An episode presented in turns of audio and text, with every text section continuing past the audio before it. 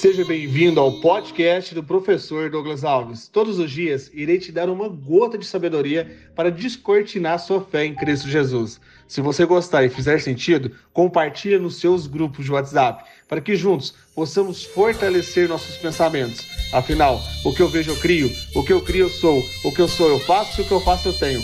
Vamos ao episódio de hoje e rumo ao topo!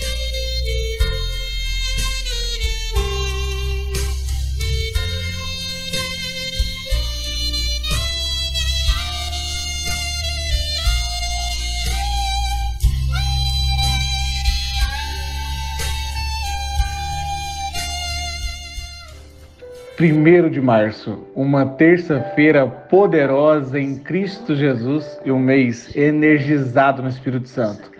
Treine sua mente para ver o lado da fé de qualquer situação. Olhe sua vida quando você era adolescente. Provavelmente seu principal veículo era igual ao meu, uma bicicleta. E acredite, não era opcional. Só há duas maneiras de viver a vida. A primeira é vivê-la como se os milagres não existissem. A segunda é vivê-la como se tudo fosse milagre. Nota e autoria atribuída a Albert Einstein.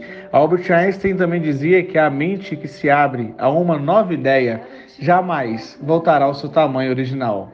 Eu, professor Douglas Alves, me sinto o que Paulo disse em Romanos capítulo 7, no versículo 19. Pois o que faço não é o bem que desejo, mas o mal que não quero fazer, esse eu continuo fazendo. Tenho tentado mudar minha mente. Tenho tentado caminhar na contramão das minhas vontades. Sei que somente com o Espírito Santo que vou vencer o mundo. Percebo em mim uma forte oposição.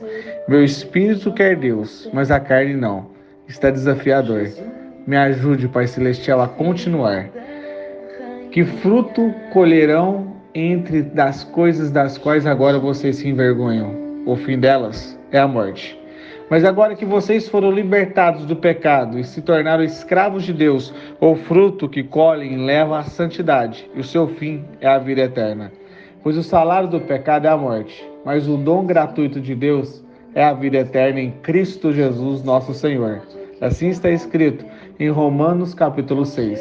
Receba certamente a palavra de Deus, que vai te libertar desse vício, seja ele a preguiça, a tristeza, o adultério, pornografia, mentira, sinta os anjos de Deus nesse momento destruindo as vontades da sua carne e te libertando para você voltar a ser uma árvore frutífera.